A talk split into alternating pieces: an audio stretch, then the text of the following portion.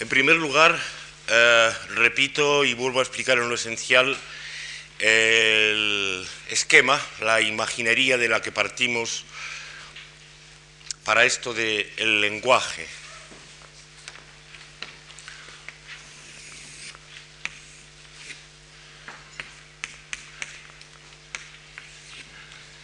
Esto es la producción lingüística. Esta es la línea que pomposamente llamamos temporal o del tiempo, como si supiéramos qué quiere decir tiempo, y que hago sobreponerse al mismo tiempo con la separación o distancia entre yo, en cuanto no soy más que yo, no soy todavía ninguna persona real, y tú en cuanto te pasa lo mismo. un final de frase, este es el comienzo, un final de frase, divisiones que indican las palabras sintagmáticas, cada una de las cuales es una sucesión de fonemas. El aparato de la producción que muy arbitrariamente representamos así, pensando que aquí están, está el repertorio, el almacén, por así decir, de los índices sintácticos, que en este sitio colocamos a los elementos, sean palabras, sean índices mostrativos. Aquí colocamos por un lado a la negación por otro lado a los interrogativos, más alguna cosilla del mismo orden, aquí a los cuantificadores eh, definidos e indefinidos, mientras que la base de esta pirámide achatada eh, la dedicamos al depósito de los fonemas, con los que todos los otros elementos se construyen. La cara abierta de la pirámide era, como recuerdan, para el vocabulario semántico, es decir, las palabras que significan, sin que hiciéramos la menor distinción entre eh, verbos, partes de la oración en general, simplemente palabras que significan.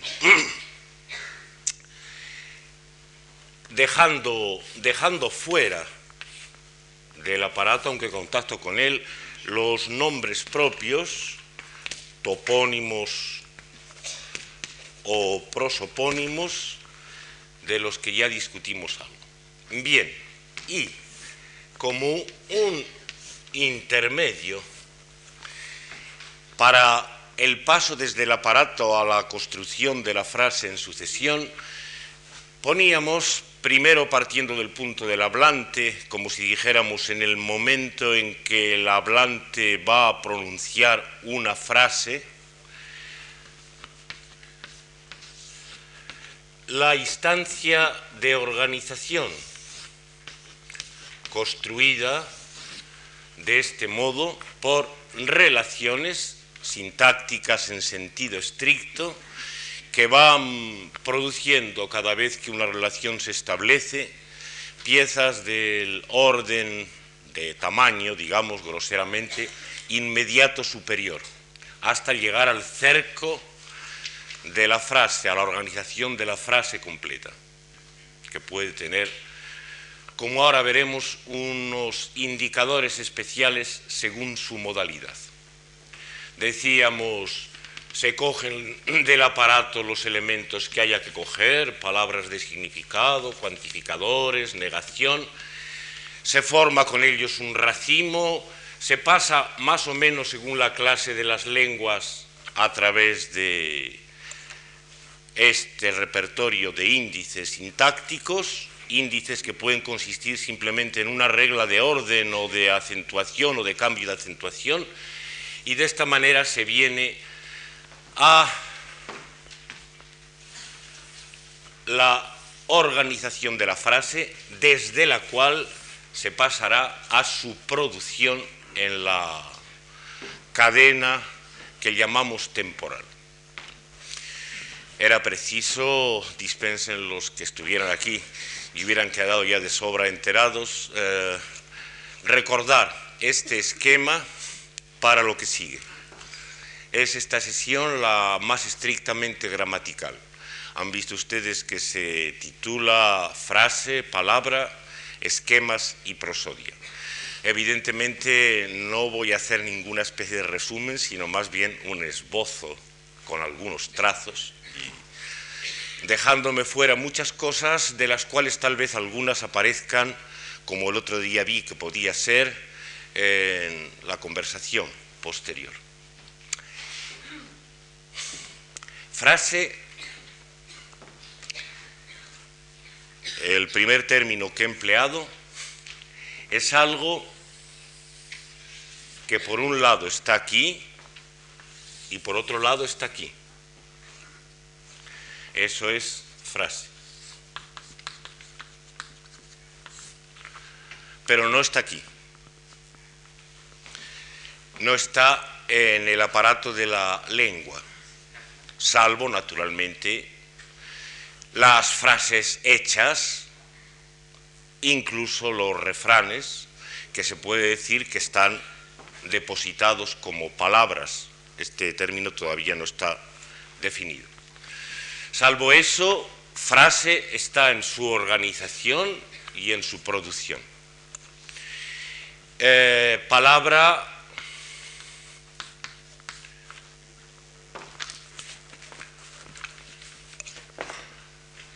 voy a aprovechar esta diversidad de colores. Palabra es algo que, por supuesto, está aquí, está en el aparato, está aquí como pieza y está aquí en la producción, de tres maneras, en cierto modo, distintas. Eh, fonemas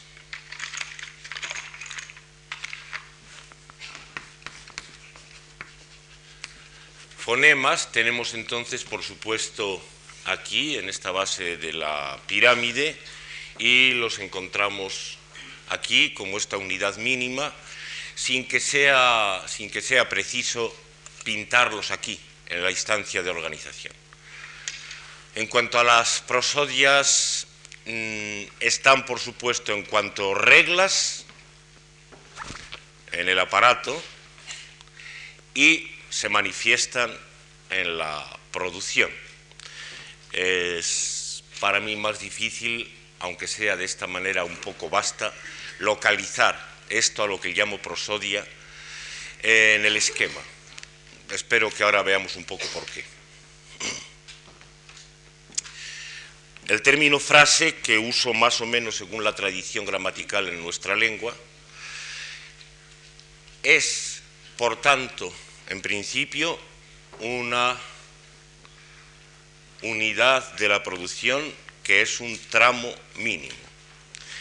Y a la observación exterior no le queda otro criterio válido más que el de la entonación característica de fin de frase para determinar qué es una frase y cómo se separa de otras. Hay un juego entonativo que el otro día eh, ya presenté, según el cual este final de la frase se caracteriza por una cadencia, lo de llamarla dos soles un poco ridículo y arbitrario, quiere decirse un intervalo naturalmente desafinado pero semejante al de quinta. Espero que en la cuarta sesión veamos algo sobre esta relación entre la música y el lenguaje que hoy eh, no nos toca abordar. Lo importante es que es, por supuesto, un intervalo más amplio que el eh, intervalo de palabra y de un posible y de una posible coma que estaría caracterizada de otras maneras. un intervalo de amplitud máxima en cuanto a los gramaticalmente utilizados, que se distingue netamente también del intervalo que corresponde al acento de palabra y además, cuando lo haya, el intervalo que ahí es representado como de descenso incompleto sol mi, que señalaría comas de frase. Este es el criterio, el empleo de este intervalo. Eh, lo he escrito ahí en la forma do sol, si se lee desde arriba para abajo, que no correspondería precisamente a una frase predicativa, sino a una pregunta propiamente dicha, a una de las que llaman interrogativas totales, mientras que a una frase enunciativa o de decir le correspondería el intervalo sol-do en la forma inversa. Quiere decir que hemos estado allí todos juntos, hemos estado allí todos juntos. Emplea el intervalo para terminar en juntos, juntos, el intervalo sol-do, mientras que habéis estado allí todos juntos, emplea el intervalo do-sol, el inverso. En otras posibles modalidades de frase, esta distancia melódica puede jugar de otras maneras, pero es en todo caso una distancia de esta que represento arbitrariamente como de una quinta para oponerla a la de una tercera y a esa especial manera de la coma. Eh, el acento de palabra dentro de eso es, por supuesto, un intervalo de orden menor, el que represento como intervalo de tercera, mi do, siendo mi la tónica y do las otras, simplificando las cosas hasta el extremo. Naturalmente a condición de que esa palabra no esté en el final de la frase o esté en una coma, porque entonces, por supuesto, la modulación del acento de palabra queda inmediatamente superada por la entonación de frase o la entonación de coma. Para percibir un acento de palabra, propiamente dicho, tenemos que tomar la palabra en el interior. Por eso sucede que muchas veces se equivoca uno cuando aprecia esto, porque si se pone a saber cuánto mide el intervalo melódico de un acento de palabra, lo primero que hace es citarse a sí mismo la palabra en voz alta y decirse perro, caramba. Y si dice perro, caramba, lo que está haciendo es decir una frase. De manera que entonces ya no percibe por el hecho mismo de la citación, no percibe el acento de palabra, sino que percibe la entonación de frase. Es preciso, pues, tomar las frases en el curso de en interior, no solo eh, libres del final de frase, sino libres de la entonación de coma. Muy bien, pues como ven ustedes, eh, he empezado el tratamiento de los temas anunciados mezclando el primero con una parte del último, el referente a prosodia. Tenía que hacerlo así porque, como les decía, el criterio del que tenemos que partir para determinar lo que es frase es justamente este criterio de esa especie de prosodia que son las entonaciones de frase, una de las prosodias. Entremos ahora un poco a detenernos en esta unidad, frase, que ya anunciaba el primer día como la unidad mayor que tenga carácter gramatical. Esto no excluía, como apareció en el coloquio, las referencias anafóricas de una frase a otra. Pero es que como veremos ahora mismo, lo que constituye una frase no son relaciones del tipo de las anafóricas, sino solamente relaciones del tipo de la dependencia, que es lo que esta raya en la instancia de organización escribe. Y en ese sentido está claro que entre frase y frase sucesiva relaciones de dependencia no puede haber, aunque pueda haberlas anafóricas o de referencia y pueda haber, por supuesto, coordinación de una frase con otra, pero la coordinación no es una relación. Desde aquí procedamos a distinguir con tres colores, relaciones de dependencia. Escribimos con una raya. Relaciones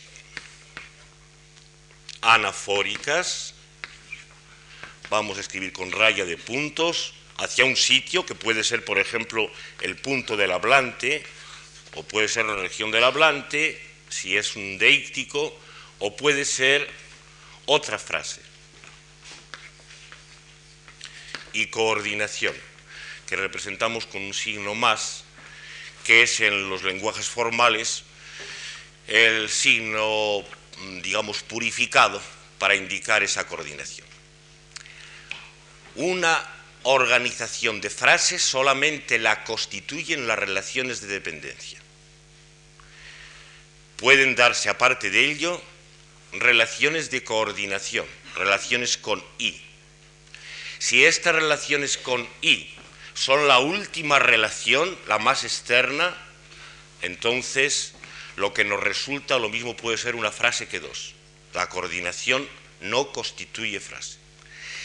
Por otra parte, las referencias del orden deíctico y anafórico se dan bueno, cuando son deícticas, por supuesto, desde un punto de la frase hasta el campo en el que se habla, donde están el hablante y el oyente y sus regiones.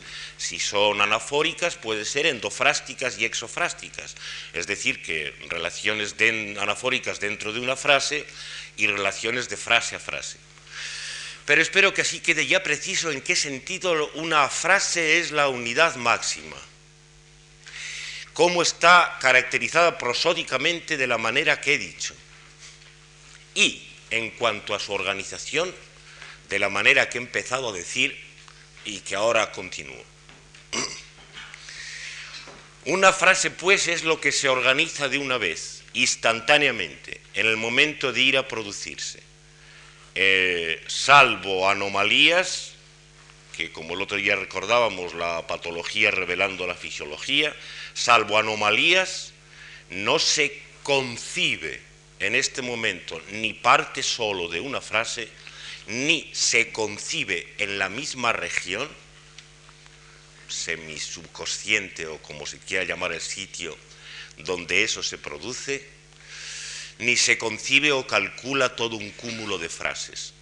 Si esto se hace, si previamente se calcula una sucesión de frases, por ejemplo, para constituir la parrafada de un orador, eso se hace en una región evidentemente más superficial, es decir, más cercana a conciencia.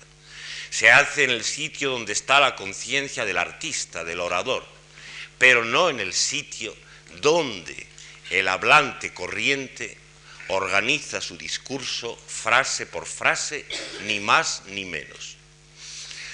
Muy bien, como tengo que ser esquemático no me puedo detener más en esto. Lo que constituye una frase, pues, son relaciones de dependencia. Relaciones de dependencia. Eh, ejemplos, una relación de determinación, es el caso más claro, uvas de perro, Ejemplos, ejemplos también complementos de verbos, llegaron los aliados. Estas relaciones son de dependencia. Se caracterizan por ser asimétricas. Uno de los términos no es como el otro. Si el uno es determinante, el otro es determinado, y esto no es reversible sin un cambio de sentido. Y así en los otros tipos de relación. Cada vez que dos piezas mínimas sacadas del aparato. Pueden ser dos palabras semánticas, puede ser una palabra semántica y un mostrativo, puede ser una pareja cualquiera de otras cosas. Cada vez que se las saca y se las une por una relación de dependencia, vienen a constituir una pieza una pieza en esa organización del orden jerárquico superior, una pieza más grande, digamos groseramente, la cual a su vez eh, se encuentre inmediatamente capacitada para relacionarse con otra pieza que puede ser simple como aquí la he puesto o puede, haber, o puede a su vez ser el resultado de una relación de dependencia que la ha constituido en pieza mayor, etc. Así se entiende bien hasta el final. Si en la producción de la frase se da que dos elementos se coordinan, como la coordinación, según hemos dicho, no es relación propiamente dicha de dependencia, en caso de que, como lo he pintado aquí, esto quede dentro, lo que le sucede es que ambos elementos coordinados, a su vez, entran en una verdadera relación de dependencia con otro elemento. Y entonces, naturalmente, forman pieza. La coordinación, el I, no ha constituido nada, ha quedado simplemente incluido. Ha quedado incluido gracias a que los dos elementos en común dependían de otro. Guerra de perros y gatos. Evidentemente, ahí, como perros, lo mismo que gatos de consumo, dependen de guerra, está claro que eh, constituyen con ella la pieza de orden mayor, guerra de perros y gatos, que no es divisible por ninguna rotura o final de frase. En cambio, si como antes sugería la coordinación es la relación más exterior, no hay nada que la supere o comprenda, como por ejemplo, llegamos a la cabaña, encontramos allí un niño, y le, eh, llegamos a la cabaña y encontramos allí un niño y le preguntamos que dónde vivía y, nos, eh, y le preguntamos que por dónde se iba al pueblo y nos dijo que se iba por aquel camino. Esto, como las relaciones de I son las últimas, no nos organiza frase ninguna. Nos quedamos en la duda de si eso debe o puede leerse diciendo, llegamos a la cabaña y encontramos un niño y le preguntamos que por dónde se iba al pueblo y nos dijo que por aquel camino, haciendo cinco frases, o si más bien debemos leer diciendo, llegamos a la cabaña y encontramos un niño y le preguntamos que por dónde se iba al pueblo y nos dijo que por aquel camino, haciendo solo lo que he señalado ahí como entonaciones de coma, caso en el cual efectivamente hemos hecho una frase sola, pero es una frase inorgánica. No está estructurada o organizada por relaciones de dependencia como las otras que hemos presentado. Muy bien, esto precisamente, ah bueno, perdón, Aparte de ello, las piezas que tengan valor deíctico o anafórico están lanzando referencias al hablante o al campo del hablante, perdón, línea de puntos, ya saben, o al campo del hablante o a otro campo cualquiera, o a otro campo cualquiera, o bien cuando han pasado al valor anafórico pueden eh, hacer relaciones dentro de la misma frase, eso hay que pintarlo aquí, hay que, pueden hacer relaciones a otro sitio dentro de la misma frase o pueden marcar relaciones atrás a la frase ya pronunciada, pero estas líneas de puntos de por sí no constituyen la estructura sintáctica de la frase. Hay que notarlo porque esta distinción sirve para que se corrija en el sentido de que todas las lenguas han visto una vez y otra convertirse relaciones anafóricas en verdaderas relaciones de dependencia, que aquello que era una línea de puntos en nuestro esquema puede llegar a convertirse en una verdadera relación de dependencia. Pero para reconocer precisamente este paso, claro, lo primero es establecer bien la distinción entre los dos tipos de relaciones. Muy bien, les decía que esta cuestión que estábamos tratando de las dos maneras de eh, producir como cinco frases un discurso o como una sola frase, gracias a que los I no estructuran, no configuran, nos llevaba a la cuestión que quería presentarles a continuación.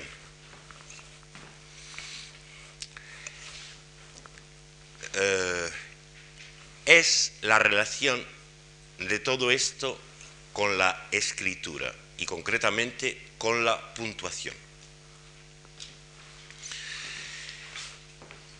Mm, ya saben ustedes que tenemos unos signos de puntuación en la escritura. Saben también, probablemente, que el uso de esos signos de puntuación está sometido a reglas sumamente caóticas, eh, eh, diversas, no solo entre lenguas, sino muchas veces entregadas al capricho del literato del hablante corriente, pero con todo y con eso, esos signos de puntuación parece que están destinados a presentar en la escritura algo que corresponde a las prosodias de frase, coma y palabra que les he descrito para la lengua hablada. Parece. No olviden lo que les advertía el otro día. La escritura es cultura, la lengua no. El lenguaje está por debajo de todos los hechos culturales.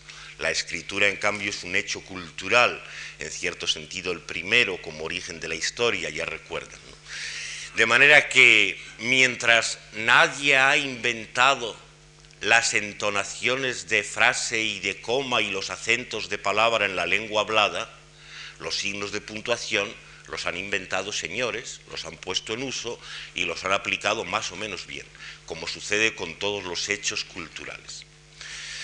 Los signos de puntuación, tal como los conocemos, debían haberse inventado ya algo antes de Aristóteles, porque él criticando eh, la oscuridad, la supuesta oscuridad de Heráclito, Heráclito en el comienzo de su obra, en un pasaje de la retórica, dice que es difícil de puntuar, diastixai, porque le faltan mm, elementos, síndesmo, y dice él, o sea, no solo conjunciones, sino elementos visibles fonémicamente de engarce o engranaje entre las partes. Por lo cual resulta que le parece la primera frase del texto de Heraclito, o las primeras, difícil de puntuar. Pero debía ser poco antes, cuando se inventaron y desde luego el sistema que mal que bien ha llegado hasta nosotros, se estableció entre los filólogos alejandrinos poco después de inventarse la filología, o sea, a finales del siglo IV, comienzos del III antes de Cristo, perfeccionándose en sistemas diferentes que se disputaron entre sí una y otra vez y de los cuales no les voy a hacer más que una somera referencia.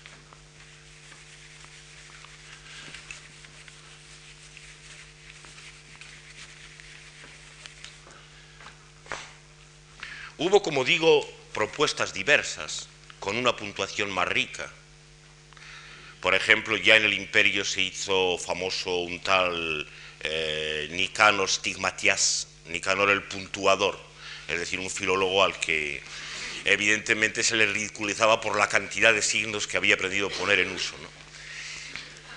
Los que se inventaron y se aplicaron en los textos, no en todos los textos escritos, en los textos cuidadosamente editados, de los que empezaron entonces a ser clásicos, Homero, Safo, etc., fueron el, el punto, el punto alto, la coma, los paréntesis y el signo de interrogación. Estos son los que después siguieron empleando en los manuscritos griegos. En Occidente la copia de manuscritos abandonó casi del todo la puntuación, pero en cambio en la Edad Media bizantina y siguientes la mayor parte de los copistas la siguieron usando. Y realmente es de ahí de donde con los renacimientos se volvió a introducir entre nosotros. Estos signos son los nuestros con muy pocas alteraciones. Es decir, este es el punto que nosotros usamos como signo por excelencia de fin de frase. Este se nos ha dividido en dos. Ya saben que una diferencia entre punto alto y punto bajo es insegura, es poco de fiar. Depende de cómo se escriba, de regularmente y todo eso. Entonces, lo más, eh, lo más natural para hacer notar que un punto es alto es ponerle una marquita debajo.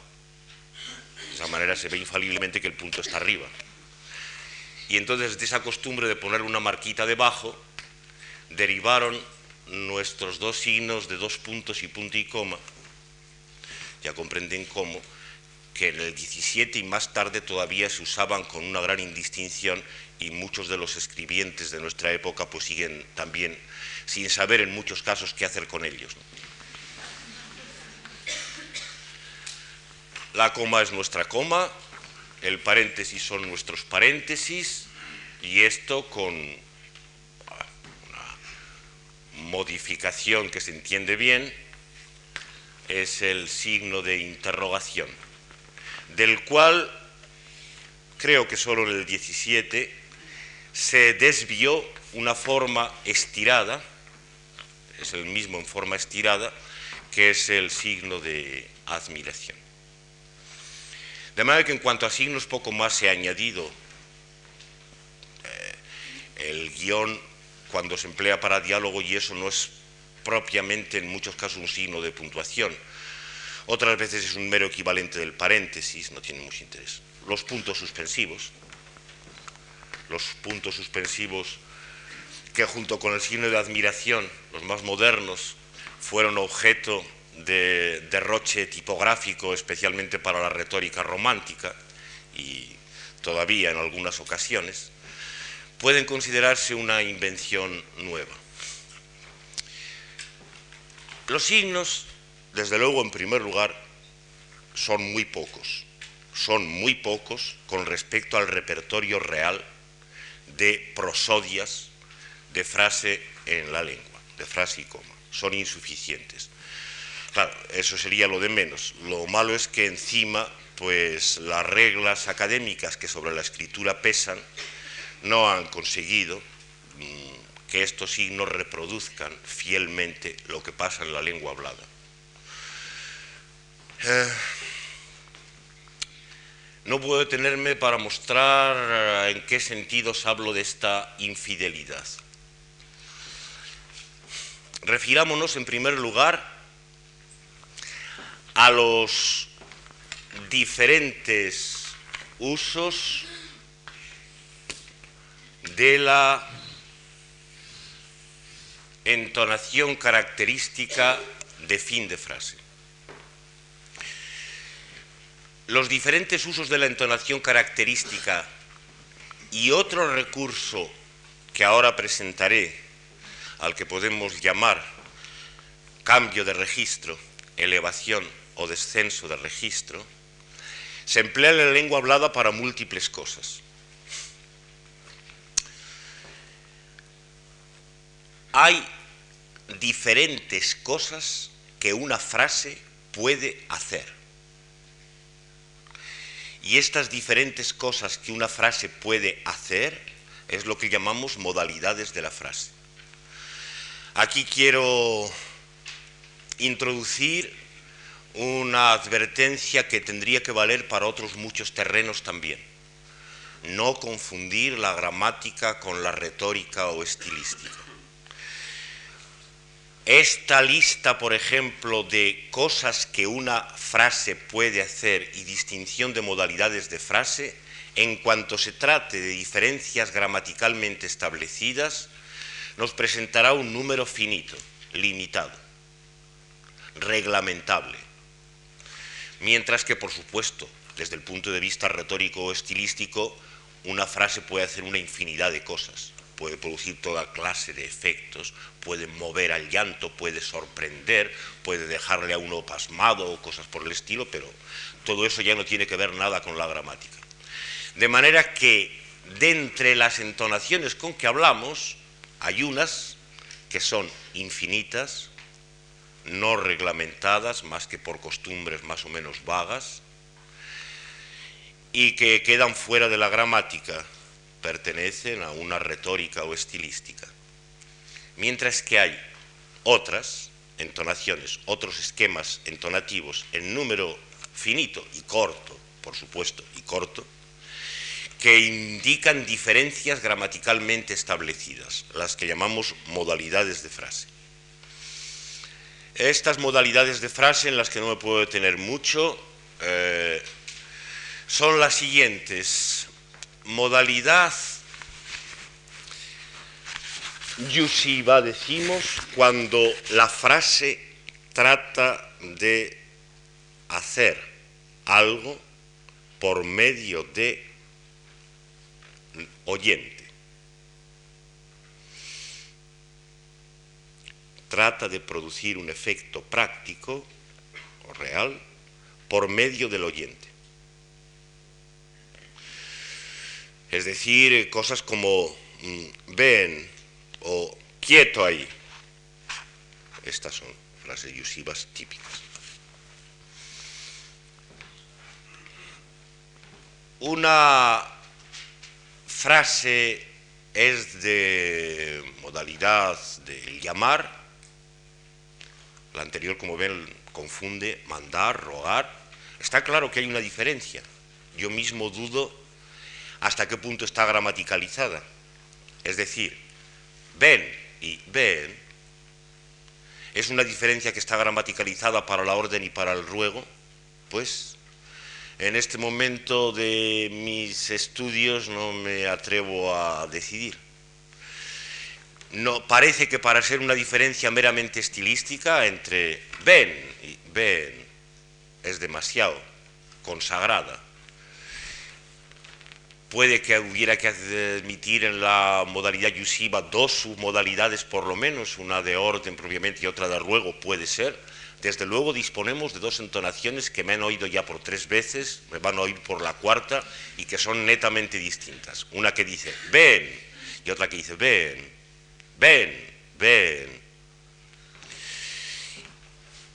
Bien, la modalidad del llamar aparte de la de mandar o rogar, pues es esa modalidad que tiene por virtud hacer comparecer a un oyente.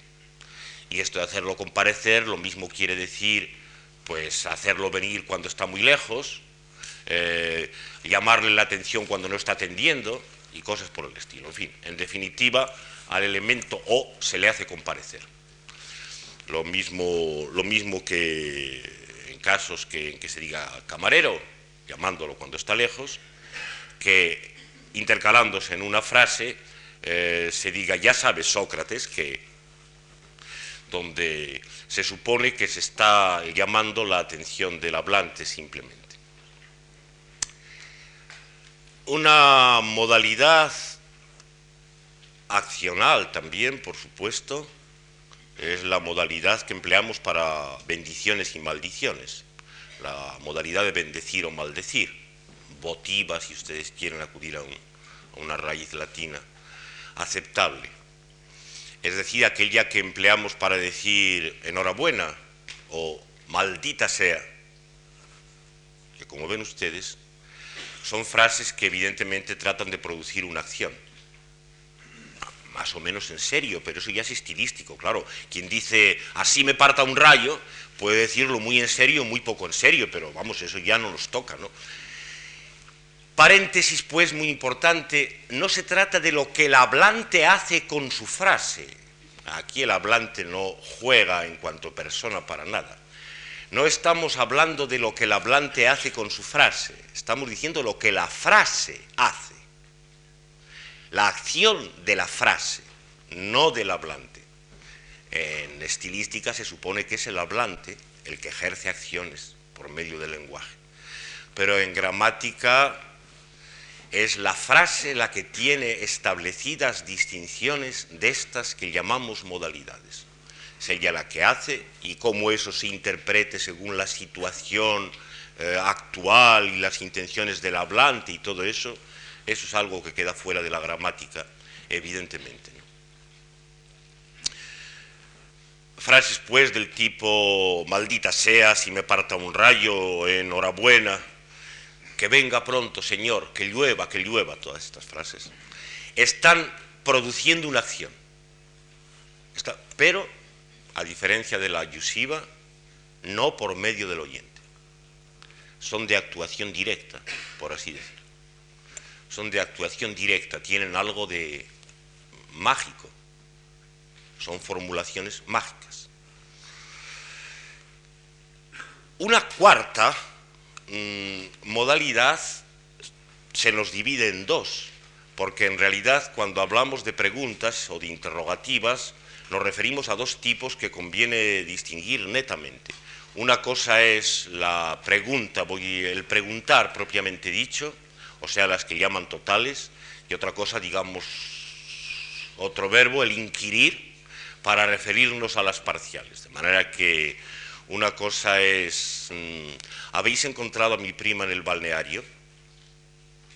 Y otra cosa, y otra cosa es, eh, ¿dónde habéis encontrado, dónde habéis conocido a mi prima?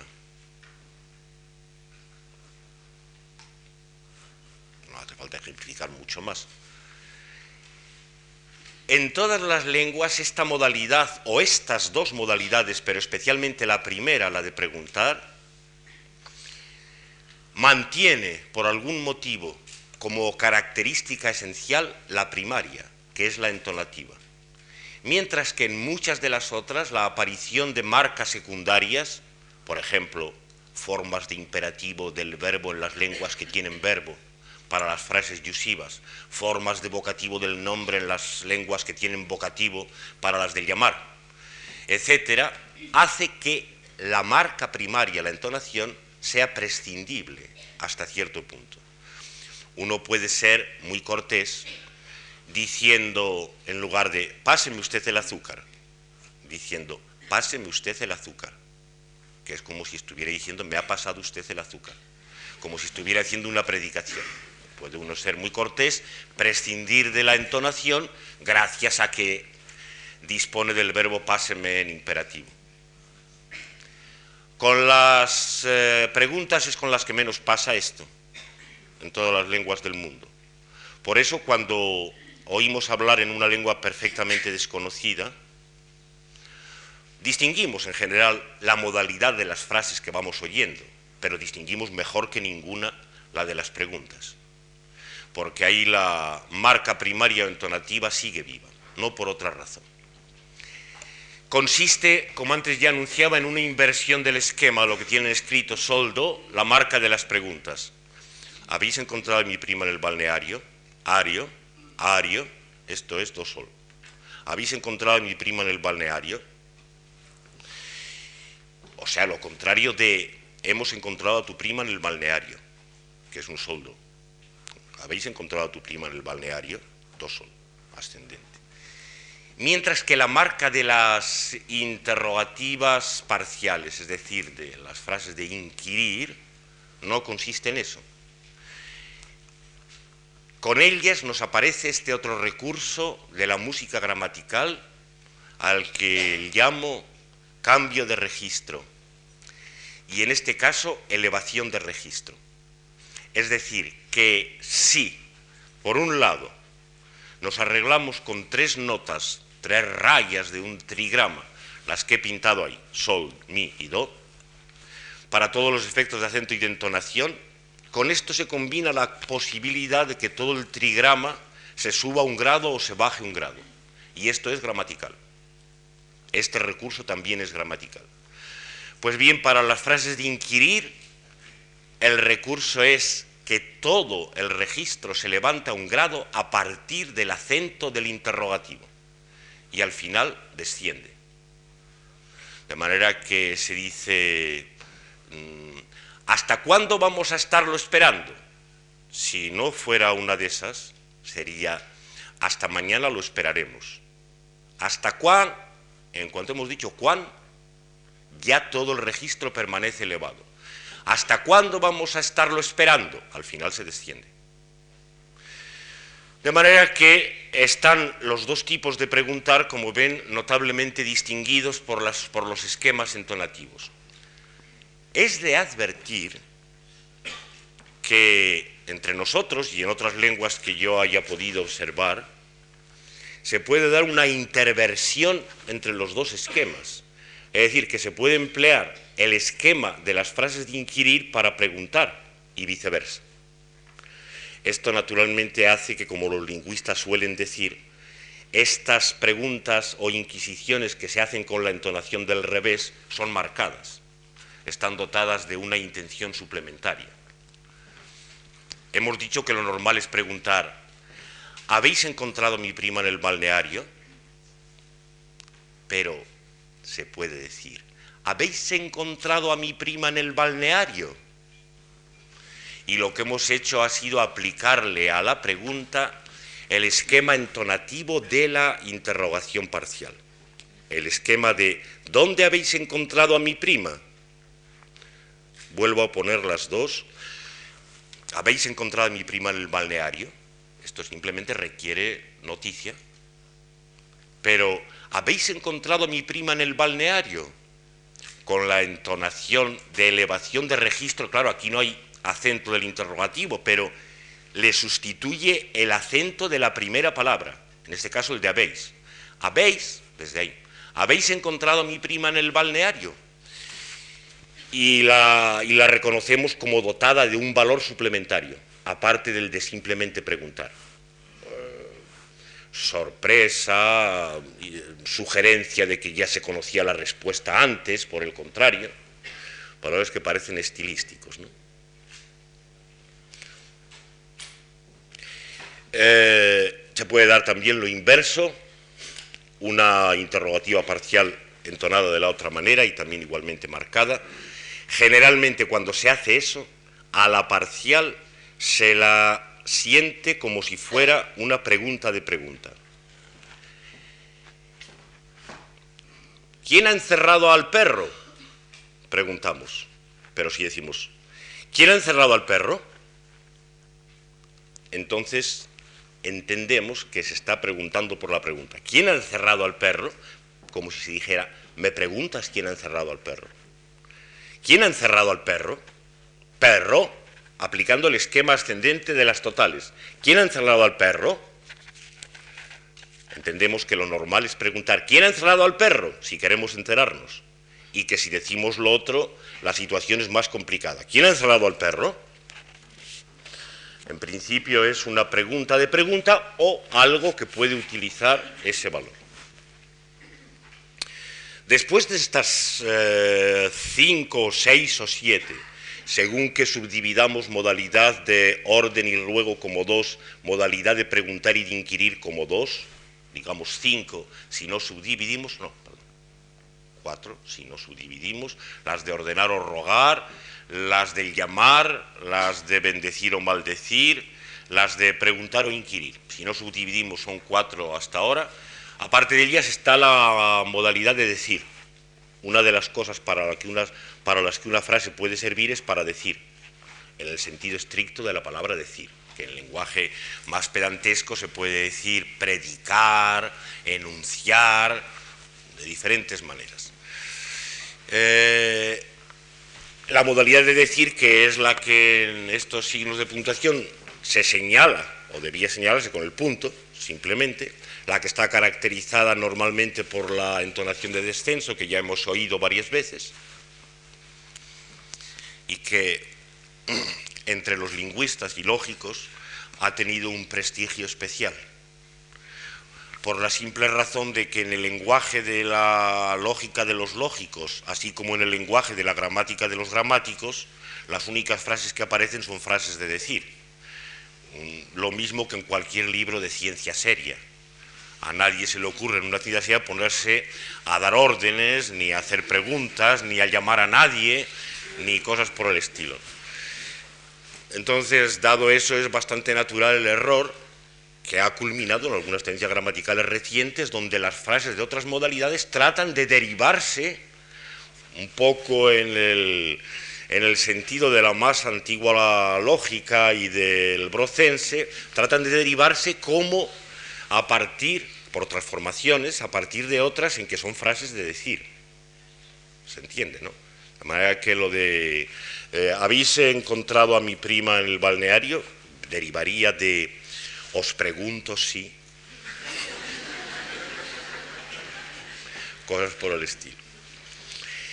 Bueno, es un error que mm, está muy extendido y por tanto me he permitido por, eso pararme en él un momento. Aquí partimos, como he enunciado crudamente, de que una frase sirve para cinco cosas principales y una de ellas es para decir, sin más.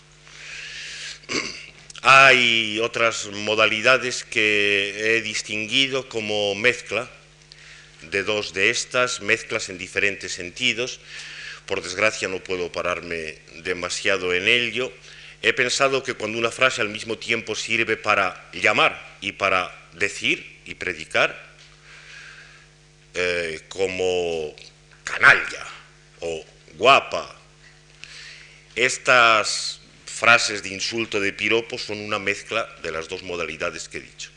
Son inclasificables directamente como pertenecientes a una de ellas.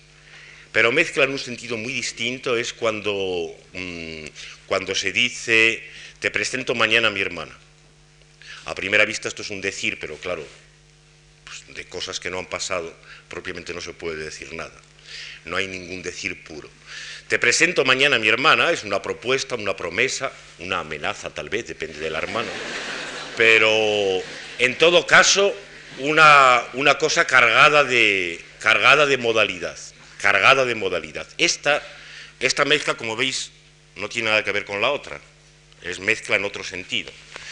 Esta, esta la interpreto como eh, frases de mandar en que el hablante es el oyente, frases de mandarse a sí mismo, pero que se pronuncian delante del oyente, del otro oyente. De manera que cuando se dice te parto la cara, esto es una orden que me estoy dando, pero para que tú la oigas. De manera que ese, imperativo de primera persona que falta en los, en los paradigmas gramaticales está aquí. El paradigma de primera persona está aquí y está aquí en forma que se ha desarrollado en nuestras lenguas como eso que se llama un futuro, diferentes formas de futuro que no, que no se puede decir que sean predicaciones porque de lo que no es no se predica, eso es evidente. Se puede hacer con ello muchas cosas, pero predicar no. Se puede amenazar o prometer y cosas por el estilo. De manera que automáticamente parece ser lo que tenía que ser un imperativo de primera persona, se interpreta como promesa, amenaza y en último extremo, casi me atrevería a decir, el último extremo de la aberración, como una predicación en futuro, como una predicación en futuro. Eh, mientras que hay frases mm, que, eh, siendo en principio mm, llamadas, no pueden ser propiamente llamadas, sino que son una especie de predicaciones exaltadas, como como cuando se dice hermosos años aquellos. Hermosos años aquellos. Por un lado era una llamada, eso era, era, permitid que emplee así el imperfecto para este uso, era una llamada, una evocación de algo. Se interpreta como una predicación exaltada, hermosos años aquellos. Es decir, que tendremos que interpretar que ahí se ha producido una mezcla entre la pregunta propiamente dicha y la predicación una degradación de la pregunta a predicación. Degradación en el sentido melódico, porque suponemos como si la entonación de la predicación fuera eh, lo neutro, lo no marcado, en ese sentido, degradación. También pasa con las de inquirir, con las parciales. ¡Qué hermoso día! ¿Ves que las entonaciones cambian, eh? No voy a decir yo que estas entonaciones que estoy haciendo tan remarcándolas sean necesarias en toda producción, pero están ahí. Están como un dispositivo a la mano. ¡Qué hermoso día! Que no es naturalmente qué hermoso día, que sería todavía una pregunta. Y que nos presenta la muestra entre una inquisición, un inquirir y un decir simplemente. Es una forma de predicación también. De manera que esto serían otras formas, podemos llamar a las de, no sé qué diablos dije antes de los años, eh, hermosos años aquellos, podemos llamar las exclamaciones y a la de qué pena, qué lástima, qué hermoso día, podemos llamar las admiraciones precisando mucho más de lo, que, de lo que precisa, por supuesto, el uso habitual de estos términos en la lengua corriente y en el metalenguaje gramatical. Muy bien, una colección pues de posibles eh, frases de modalidad mezclada, pero pienso que si no he agotado el repertorio, no puede quedar mucho. El repertorio es finito y el repertorio correspondiente de los esquemas entonativos que he tratado de hacer oír es finito. Después que cada uno de esos esquemas entonativos, por razones estilísticas, se suspenda, por ejemplo, por cortesía, a favor de marcas secundarias, o que se realice más exagerada o menos exageradamente, con la infinita gama que la retórica permite, eso es otra cuestión. He tratado de presentaros escuetamente lo que considero modalidades gramaticales correspondientes con esquemas melódicos gramaticales. Bien, eh, tenemos que pasar, por tanto, a otra cuestión, pero no sin recordaros que lo de las modalidades estaba en relación con la escasez, en primer lugar, del sistema de puntuación. Está claro que si quisiéramos ser fieles, pues tendríamos por lo menos para el modelo que he distinguido de separar otros tantos signos. Digamos, esto es para ordenar y rogar. En cambio, así es para llamar. Eh, y así es para bendecir o maldecir. Que no se confundan. Y esto será para inquirir, mientras que esto se emplee para preguntar. Y esto es para decir. Y bueno, pues una promesa o amenaza, derivaciones. Esto es para mandar, pues para las derivadas, una complicación del signo. Eso sería una promesa o amenaza, por ejemplo, etc. No tiene interés eh, insistir más en signos ortográficos de puntuación que nadie va a usar nunca y que en cierto sentido para los usos prácticos no hace falta que se usen. No hace falta que se usen ni los corrientes. Los, por supuesto, mm, eh, todos los que hacían inscripciones antes de que los filólogos inventaran los signos de puntuación, escribían no solo sin estos signos de puntuación, sino incluso sin el primario de todos, que es el blanco entre palabras, en lo que se llama escritura continua. Esto era lo, lo corriente. Y los poetas de hoy día, por venir al otro extremo, pues tienen una especial manía retórica que consiste en no puntuar confían en que se les entienda. Es generalmente, es gracias a la banalidad del discurso como consiguen su fin. Es la, es la razón. Pero en fin, lo cierto es que en general podríamos prescindir de todos o casi todos los signos de puntuación sin miedo a armarnos grandes líos. Pero ya como le dije, aquí no estoy hablando de ninguna propuesta práctica para la puntuación, sino de cómo la escritura podría ser fiel a lo, a lo que reconocemos en la lengua hablada y las maneras en que no es fiel. Hay, además, en las frases largas, por tanto, no de una manera necesaria, pero en muchas, hay comas.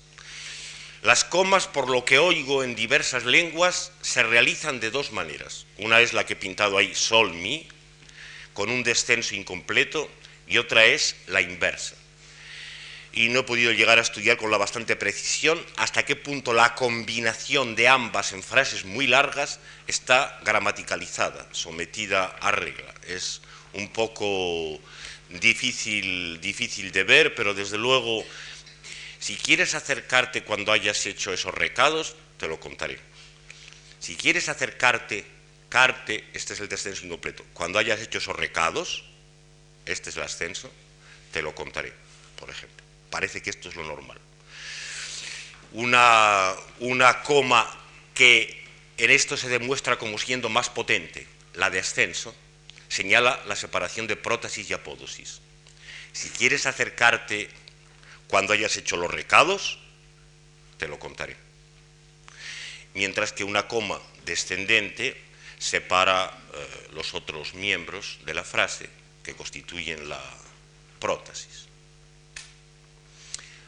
Hay comas, pues, que articulan la frase y que evidentemente, en principio, corresponden a cosas de la jerarquía, de la organización de la frase. Se pretende en la producción, por medio de las entonaciones de coma, que el esquema organizativo quede perfectamente claro. Para eso sirven las entonaciones de coma. En realidad, y cuánto siento no poderme detener en esto, que es una de las cosas que más estoy estudiando ahora, en realidad habría que distinguir tres casos. Uno, el de una coma que es necesaria, de tal forma que el hablante siente que sin ella no se entiende, se arriba que no se entienda, una coma que puede darse o no darse y la prohibición de coma, un, un caso no menos importante. Hay sintagmas en los que simplemente la entonación de coma está prohibida, so pena de confusión, y eso por tanto es otra forma de empleo del signo. En realidad son tres situaciones y no dos las que tendríamos que distinguir para este asunto de, de la coma. Esto me recuerda lo de el signo, uno de los dos signos que he presentado como derivados del punto alto, el signo que se ha desarrollado como punto y coma, que en las, en las ortografías de las diversas lenguas está muy mal regulado, no coinciden. Por ejemplo, ni siquiera la ortografía del inglés coincide en esto, en el uso del semicolon, como suele decirse, con la, con la nuestra, y que eh, merecería, ya que está el signo, que se le propusiera un uso lo cual quiere decir que como aquí estoy actuando como gramático, es decir, que no estoy haciendo nada personalmente, porque un gramático no hace más que descubrir lo que todo el mundo sabe. No es en el sentido de que se haga una propuesta de uso del signo, sino que se explore a ver hasta qué punto los usos algo caóticos del signo corresponden a algo verdadero en la lengua en ese sentido. Y efectivamente puede que correspondan algo verdadero en la lengua. A los casos en que parece que para el sentido, al menos en cuanto a lo gramatical, da lo mismo que se haga punto o que se haga coma. Es decir, que se marque fin de frase o que no se marque. Uno de los casos es el de la coordinación mm, en lo más exterior del esquema que antes he dado. Llegamos a la cabaña y encontramos a un niño y le preguntamos. Punto. Llegamos a la cabaña y encontramos a un niño y le preguntamos. Este es un caso de indiferencia para el sentido en el nivel gramatical. Bueno, a eso parece que correspondería mm, un signo de punto y coma que no sería un signo de una entonación, sino un signo de elección de entonaciones. Esto es paralelo a lo que he escrito como coma simple, es decir, la coma prescindible, que en realidad sería también un signo de elección. Es decir, no cambia el sentido en el nivel gramatical si hace entonación de coma usted o si no la hace. Bien, Eh, estas entonaciones mm, de coma se distinguen en cualquiera de los dos esquemas, sol, mi o mi, sol, de la simple entonación de palabra, a lo que llamamos acento de palabra, que es representado como una tercera, como un mido, la diferencia entre la tónica y las demás. Desde ahí, por tanto, pasamos a la cuestión de la palabra. Pasamos pegando grandes saltos y haciendo este esbozo precipitado que les prometía, pero ¿qué se le va a hacer? La palabra, pues decíamos, está aquí y aquí y aquí. A diferencia de la frase. Quiere decirse que para lograr una definición o descripción satisfactoria del término palabra, he tenido que partirlo en dos. Es, por un lado, el término, de entre los términos gramaticales, el más vulgar de todos. Palabra en español, mo en francés, son los términos más vulgares de entre los gramaticales. Porque claro, en la lengua corriente hay términos gramaticales, como se dice un poco más pedantemente, metalingüísticos. Es decir, la lengua se vuelve de diferentes formas sobre sí misma. La lengua, aparte de hablar de otras cosas, de vez en cuando puede hablar de la lengua. Por ejemplo, puede hablar de un tramo, puede hablar de una estructura sintáctica, puede hablar del vocabulario o de distinciones en el vocabulario. En ese sentido digo, el término palabra de entre los gramaticales es el más vulgar, el más popular. Y sin embargo es impenetrable. Los intentos de definición por parte de los mm, gramáticos son sumamente insatisfactorios. Bueno, eh, entonces he tenido que partirlo en dos para lograr una descripción asequible. Y esa descripción consiste precisamente en distinguir que palabra se llama por un lado algo que está aquí en el aparato, a lo que me permito llamar palabra ideal. Esto de ideal tal vez solo se refiere bien a las de la región del vocabulario semántico, pero en fin, a falta de otro término, palabra ideal, mientras que a estos tramos de aquí, distinguidos por un acento en la producción, se les llama palabras sintagmáticas, por ejemplo, o palabras en la sucesión o en la producción, o como se quiera decir.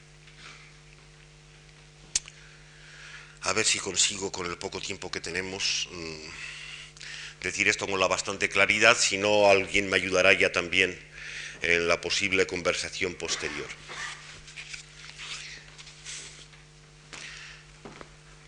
Las palabras en el aparato pueden, por supuesto, ser palabras con significado, como nombres, adjetivos o verbos de nuestras lenguas, pueden ser una negación, un interrogativo, pueden ser mostrativos, pueden ser cuantificadores, entre ellos números, pueden ser, extendiendo la cosa, nombres propios, aunque estos consideramos que no están en el aparato, sino en otro sitio fuera de la lengua. Pero, mientras que cuantificadores y sobre todo negaciones o interrogativos o partículas del mismo orden o mostrativos pueden ser unas veces palabra y otras veces índice, en cambio los elementos semánticos son siempre palabra, en el sentido de la palabra ideal al contrario de los índices sintácticos que son siempre índices. Bueno, me he puesto a hablarles así para sugerir que hay una oposición en cuanto a elementos depositados en el aparato entre palabra e índice. De manera que mm, se supone que palabra en el aparato es algo que está ya destinado a poder constituir una pieza mínima en el momento de la organización de la frase y dar lugar a una palabra sintagmática. Mientras que un índice no tiene esa capacidad. Los índices se van a pegar, por así decir, a la palabra según sale para venir a formar la palabra sintagmática para venir a formar primero la pieza y después la palabra sintagmática. Es decir, a la palabra se le pegarán índices, con ello se formará la pieza mínima que vendrá a producirse como una palabra sintagmática. Pero lo importante de las palabras ideales, es decir, en el aparato, es que son impronunciables. Esto es una de las tautologías o verdades de perogrullo con que la gramática se encuentra, porque efectivamente si fueran pronunciables no serían ideales, no estarían en el aparato, estarían en la producción. Algo que es pronunciable está pronunciado en cualquier momento. Y precisamente lo que estamos distinguiendo son palabras que están en el aparato. Por tanto, son entes abstractos, ideales en ese sentido, que no tienen una, bueno, digamos, una forma material, por lo menos, eh, por lo menos cometo esta herejía de juntar la forma con la materia, aunque la expresión no me guste mucho por lo demás, no tienen una forma material fijada. Esa forma la van a adquirir al salir del aparato, cargarse de índices y llegar a producirse como palabra semántica, eh, como palabra sintagmática o en la producción. Hablando el primer día acerca de una posible justificación de la vieja clasificación de las lenguas, aludía como la distinta manera y grado en que las palabras ideales pueden arreglárselas para salir del aparato podía servir de fundamento para distinguir lenguas aislantes en que la palabra ideal sale mínimamente cargada de índices, por ejemplo, solo una regla de orden, frente a las lenguas polisintéticas en que o la frase entera o en el caso de las mimembres el miembro activo de la frase entera, el miembro lingüísticamente activo de la frase entera, se forma de una vez en el momento mismo de llegar a la instancia de producción, junto a los casos intermedios de las aglutinantes en que la palabra se puede cargar de índices fonémicos, pero manteniendo un núcleo constante. Esto puede que parezca que contradiga lo que, lo que he dicho de que una palabra ideal no tiene forma material. No lo contradice, pero tampoco me voy a detener ahora mucho a... Es decir, en estas lenguas aglutinantes o afijales en que la palabra ideal al salir se carga de afijos diversos, manteniendo un núcleo constante. Y las lenguas como el griego antiguo y el latín, el que llamamos flexivas, en que imaginábamos la palabra ideal en una situación de tambor giratorio, de manera que tienen múltiples facetas, y en el momento de eh, organizarse la frase queda fijada en una de esas facetas, y con esa forma sale, según sus... Bueno, Recuerdo esto pues a propósito de la relación de la que ahora tenemos que hablar entre esto de la palabra ideal y la otra palabra, la palabra en la producción. Diremos pues que una palabra sintagmática o en la producción es la realización, la producción de una palabra ideal junto con los índices que corresponden. O sea que implicamos que siempre tiene que haber índices, que no es posible producir una palabra ideal por las buenas, sin cargarse de índices, siempre tiene que haberlos. De manera que eh, esa es la relación en el sentido más abstracto y general.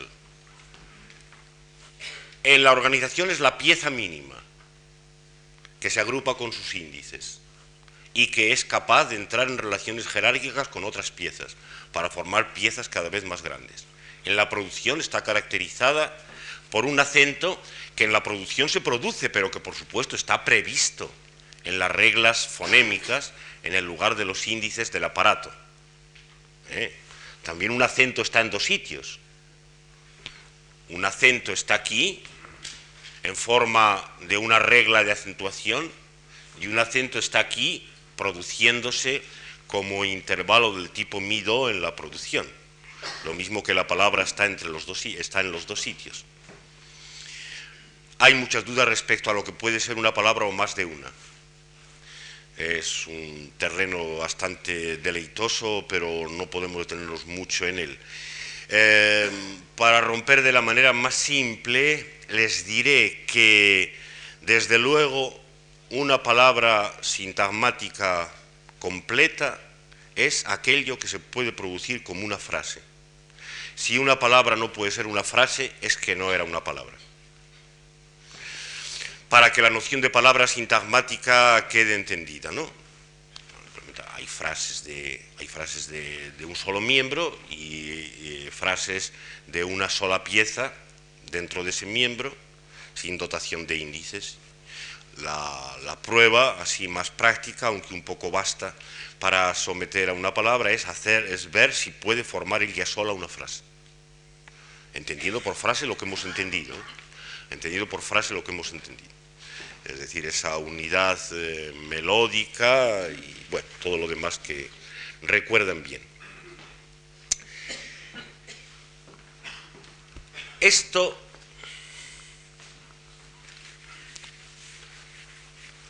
nos mete en una cuestión que también solo de pasada puedo tocar. Es la cuestión del análisis.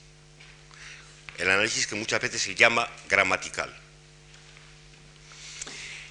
Evidentemente, esto es la sintaxis. Aquí la palabra ha salido a formar una pieza entera, dotada de los índices que sea, ha establecido relaciones de dependencia, Gracias a ellas ha formado estructuras y eso después se ha producido. Se ha producido en un orden más o menos reglamentado según las lenguas. ¿eh?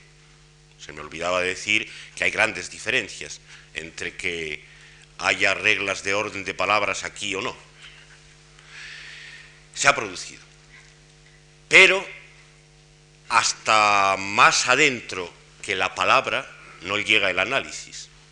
Sin embargo, nosotros podemos tomar una palabra, una de estas unidades, e intentar analizarla. Lo que quiero hacerles presente es hasta qué punto esta actividad de analizar una palabra, descomponerla, disolverla, puede entenderse como una actividad gramatical.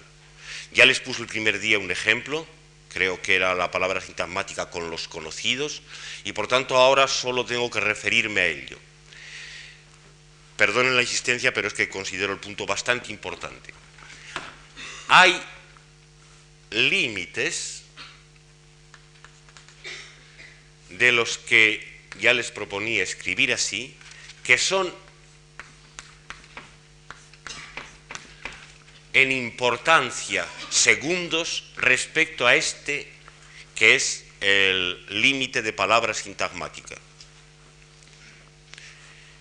Después hay eh, dentro de una palabra sintagmática este posible límite, que es el que se reconocía por la movilidad y la atmesis del índice afijado, al cual oponíamos a este otro tipo donde la división indicaba solamente productividad del procedimiento, a fijación o lo que sea. Y frente a este, donde decíamos que no hay ya productividad, no digamos movilidad, pero sí conciencia, siempre subconsciente, por supuesto, por parte del hablante respecto a que hay un límite. Como el ejemplo estaba ya utilizado, no, no lo voy a repetir. Allí lo ponía en el sentido de que de esa manera llegamos a núcleos gramaticalmente inanalizables. Esto es lo importante. Encontramos núcleos gramaticalmente inanalizables, donde el hablante ya no sabe subconscientemente nada. Y por tanto el gramático honrado pues no puede saber nada. El mero gramático porque él no hace más que descubrir lo que todo el mundo sabe. De manera que eso me servía para contraponerles esta actividad del análisis propiamente gramatical, que llega hasta ahí, con posibles prolongaciones del análisis en gramática histórica que se fundan en la comparación entre varias lenguas o varios estados de lengua. Hemos llegado por ahí a un núcleo, pero, perdón, a un núcleo irreductible, pero esto es compatible con el hecho de que la palabra sintagmática está formada en otro sentido distinto de esas unidades que llamamos fonemas. Aquellas que en el aparato están como un repertorio finito y ordenado, más o menos bien ordenado, ahora lo veremos, y que después en la producción se producen sucesivamente.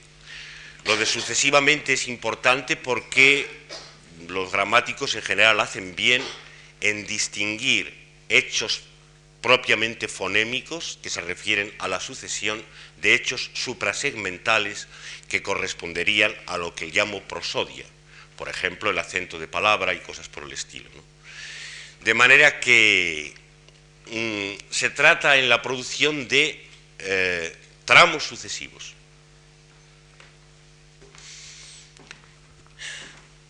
Tal vez ya que empleamos estos términos un poco fabriles como aparato y producción y todo eso, tal vez sería oportuno explicar cómo es que los elementos que están en el aparato, por ejemplo los fonemas, salen fuera cuando se habla de un repertorio. Se entiende que es como si en efecto aquello fuera un almacén o cajón de implementos o piezas, pero con esta peculiaridad de que carecen normalmente los cajones de piezas, que es que cada una representa una infinidad de producciones de sí misma. Por ejemplo, cada fonema. La F es una, en cuanto está allí, es una.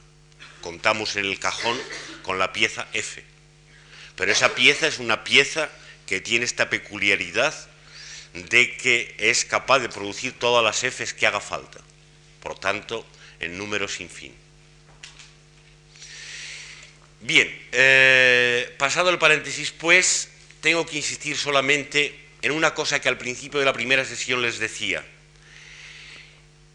La aparición fonética de un discurso no nos da estos límites que he pintado aquí. Estos límites que he pintado en la producción, es decir, los que nos permiten saber que hola tiene tres fonemas, ni más ni menos. Estos límites, por tanto, si el oído en el sentido físico no los da, tendrá que darlos otra cosa. Por tanto, la naturaleza, la condición abstracta, mental, con un término que me disgusta muchísimo, de los fonemas, pues está, está bien clara. Son entes abstractos su correspondencia con la producción fónica es muy accidental y secundaria. Nada más tienen que recordar ustedes que hay lenguajes de sordomudos donde la correspondencia es con gestos, más o menos, más o menos separados y distintos, y que es un lenguaje como otro, ¿no? y algunos otros tipos de lenguaje así. Son entes abstractos, hay una gran resistencia que últimamente he comprobado en varias ocasiones a reconocer esta capacidad de eh, esta condición del fonema como entidad abstracta o si ustedes quieren decir mental y en una relación secundaria con la producción fonémica o de otro orden. Esas piezas, esa F depositada en el sistema como pieza infinitamente repetible, es un ente abstracto cuando está depositada como una F única para todas las Fs. Y eso hace que en la producción justamente la F en, fábrica o en café sea distinguible, separable, netamente, sin más ni menos. Solo esa condición abstracta que asiste al fonema. Mm, tengo que terminar, me temo que es muy tarde, si voy contando bien, me decís por favor la hora. ¿Eh? Si queremos hablar un poquito tengo que cortar y por tanto tengo que terminar eh, remitiéndome a una falta que la enunciación de, del título alguno de vosotros puede haber percibido, que es la de esa unidad a la que se llama sílaba. Falta efectivamente el título entre las unidades, la sílaba. Esto no quiere decir que yo considere que en la gramática de las lenguas no hay sílabas, sino simplemente que no tiene por qué haberlas. Es decir, que es un hecho idiomático. Vamos a ver si esto, en el breve tiempo que nos queda, se siente lo bastante claro. El discurso humano, digamos, se produce siempre eh, entrecortado, a modo de tambores o pianos, no a modo de órganos y violines. Se produce netamente entrecortado. Pero no vayamos a confundir eso con los cortes ideales que he señalado para el fonema. Es otra cosa enteramente distinta. Eso que es de las muchas maneras en que la noción de articulación puede aplicarse al lenguaje humano, la más superficial de todas, la más perceptible, eh, pertenece al plano de lo rítmico, ese entrecortamiento en la producción, esa discontinuidad, es efectivamente algo que podemos llamar una sucesión de sílabas. Pero sílaba, hasta aquí, no quiere decir ningún hecho gramatical. Es un hecho meramente rítmico. Sobre lo que esto quiere decir no voy a explicar más, primero porque hoy nos queda poco tiempo y segundo porque en la cuarta sesión podremos hablar más detenidamente de qué es esto de la sílaba rítmica. En todo caso, pensad que la reconozco como, en un sentido más elemental, anterior al lenguaje, no habría inconveniente en decir que también el trino de los pájaros tiene sílabas, y en otro sentido más superficial porque es más asequible a conciencia y por tanto, como se ve en la historia, sometible a manipulaciones artísticas. Aunque no hay tiempo de aclarar esa contradicción entre por debajo del lenguaje y por encima del lenguaje. Ya en la cuarta sesión lo veremos con más claridad. En cambio hay un hecho gramatical, sí, en algunas lenguas, en muchas lenguas, que es la sílaba gramatical. Y la sílaba gramatical no es algo que coincida con la sílaba rítmica. En español hay sílabas gramaticales y probablemente esto es un carácter que el español ha adquirido no hace mucho tiempo. Eh, en parte tal vez gracias a la introducción de cultismos y de la introducción de algunas eh, consonantes geminadas que obligan a jugar con la división de sílabas dos palabras ya en esposcont, como suelo decir, en español oficial contemporáneo, podrían ser una innumerable y otra innumerable. Esta segunda no la hay. La segunda no la hay. Pero evidentemente podría haberla y se distinguiría de innumerable. Innumerable con n en final de sílaba, mientras innumerable la tendría en comienzo y podría ser otra. Canna y cana pueden ser dos palabras ya en español. No, hay la primera, puede haberlas. Y hay, y hay algunos casos en que efectivamente pueden aparecer ambas. Pero esta es una condición que no tiene por qué darse. Yo pienso que, por ejemplo, el francés no tiene sílabas gramaticales y que es bastante corriente que las lenguas no tengan sílabas gramaticales. Ya veis por los ejemplos que se entiende que para que una sílaba sea una sílaba gramatical puede jugar para funciones distintivas. En español, mm, por ejemplo, no juega en casos como embaucar, embaucar, donde en un caso hago tres sílabas y en otro cuatro, embaucar, embaucar, y sin embargo la palabra es la misma.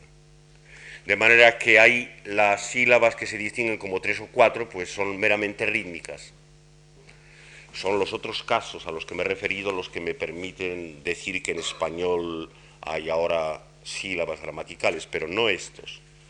De manera que lo mismo si puedo decir viaje y viaje, viaje y viaje con dos sílabas o con tres, y la palabra sigue siendo la misma, eso prueba que la división silábica no, cumple función distintiva y por tanto es meras sílabas rítmicas, no sílabas gramaticales. Espero que dentro de la precipitación con estos ejemplos la cosa eh, aparezca lo bastante clara. Hay lenguas, y es esta nuestra, el español oficial contemporáneo no es de ellas, que han explotado más todavía en la gramática, en su gramática, este hecho de la silabación.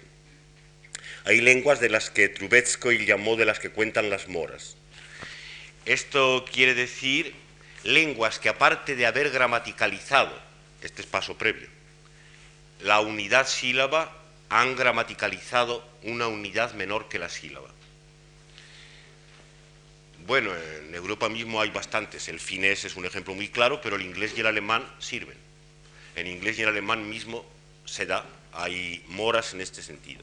Quiere decirse simplemente que puede haber sílabas que tengan dos vocales iguales sin que por eso tenga que tener dos sílabas.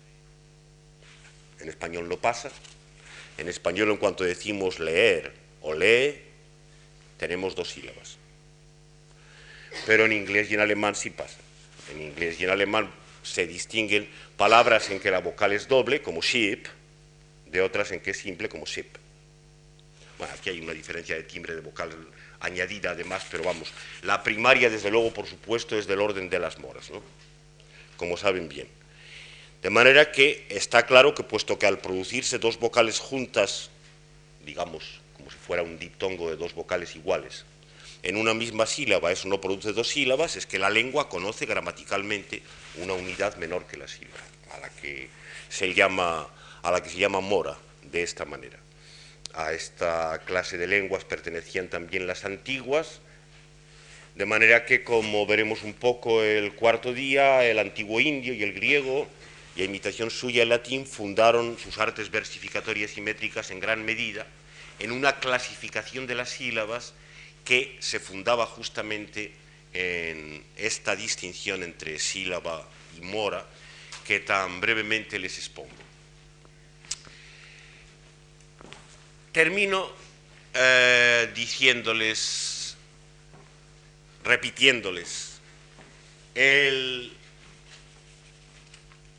sistema de los fonemas está aquí, fijo y relativamente bien ordenado. Les voy a pintar un momento, no, lo voy a pintar aparte, un poquito más grande, sobre todo pensando en lo mal que estarán viendo esto, si es que lo ven los que están en la, en la otra sala.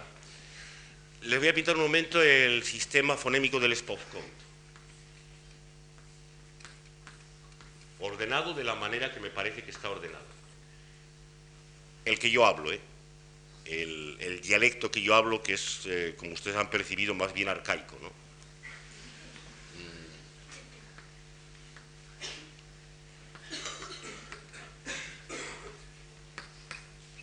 No empleo signos de la fonética, sino los signos corrientes en lo posible.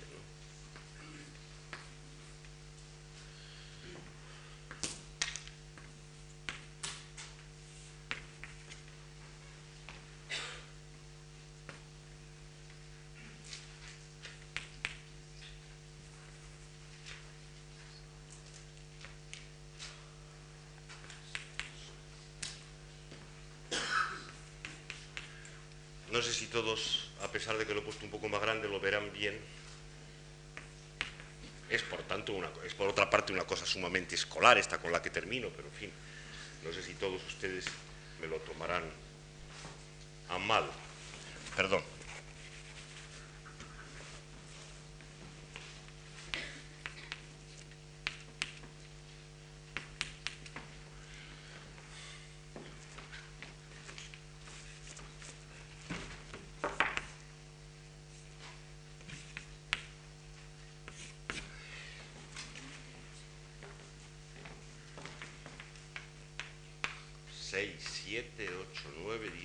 11, 12, 13, 14, 15, 16, 17, 18, 19, 20, 21, 22, 23, no, no, he contado mal.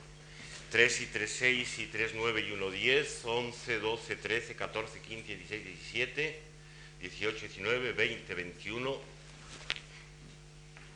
22. Ah, y 23.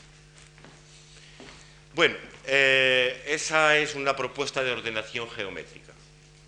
23 fonemas. Un número bien limitado.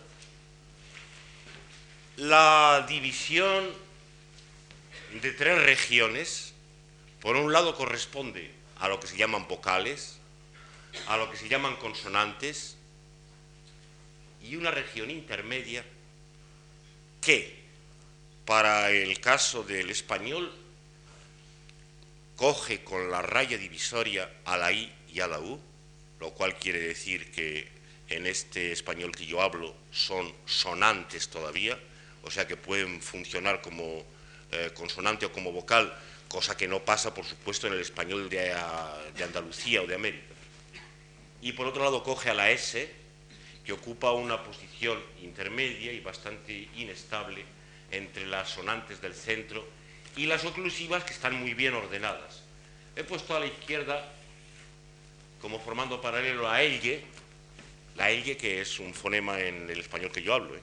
Elge, y la R y la ñ y la che como teniendo entre sí a su vez una cierta correspondencia en la que no voy a entrar las tres regiones se corresponden a una de óptima organización, que siempre suele estar por aquí, por ejemplo, K, G, G, T, D, C, P, B, F, forman un prisma triangular perfecto, de la manera que está escrito, y otra región de buena organización en las llamadas vocales, que en la mayor parte de las lenguas forman triángulo, sea de 3 o de 5 o de, o de 7 o de 9, y otras veces en cambio adoptan una estructura cuadrangular que siempre las ordena de una manera menos segura, menos firme. Mientras que, como se ve enseguida, el campo intermedio, el de las sonantes, está mm, relativamente mal organizado. No alcanza una estructura geométrica tan precisa como la de los hay, por otra parte, que recordar que hay lenguas, esto es una cosa que he visto tratando de estudiar la prehistoria de las nuestras, en que lo que llamamos vocales no son fonemas, sino que son hechos prosódicos. No tengo tiempo de detenerme más en esto, pero conserven esta posibilidad. Puede que las vocales se separen del resto de los fonemas propiamente dichos para asemejarse a cosas como el acento o las modulaciones de acento.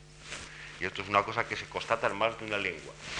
Así se dice que hay lenguas que no tienen vocales, lo cual quiere decir que no tienen más que vocalizaciones como hecho rítmico, pero que no tienen en el repertorio de sus fonemas unos fonemas vocales una de las lenguas indias americanas del noroeste, el Bella Cola, se hizo famosa por, por esta característica, pero hay otras muchas de las que se puede decir lo mismo.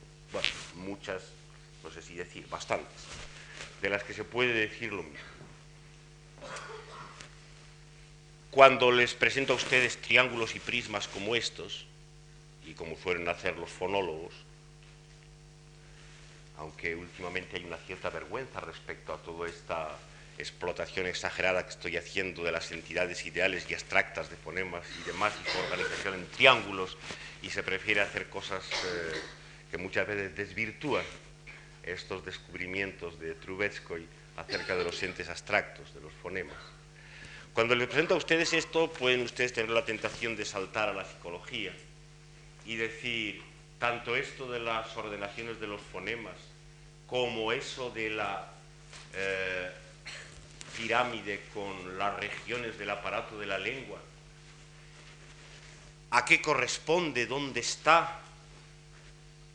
Una pregunta en la que inciden sobre todo los estudios de afásicos, los estudios de afasia, que buscan desde hace muchos años la localización.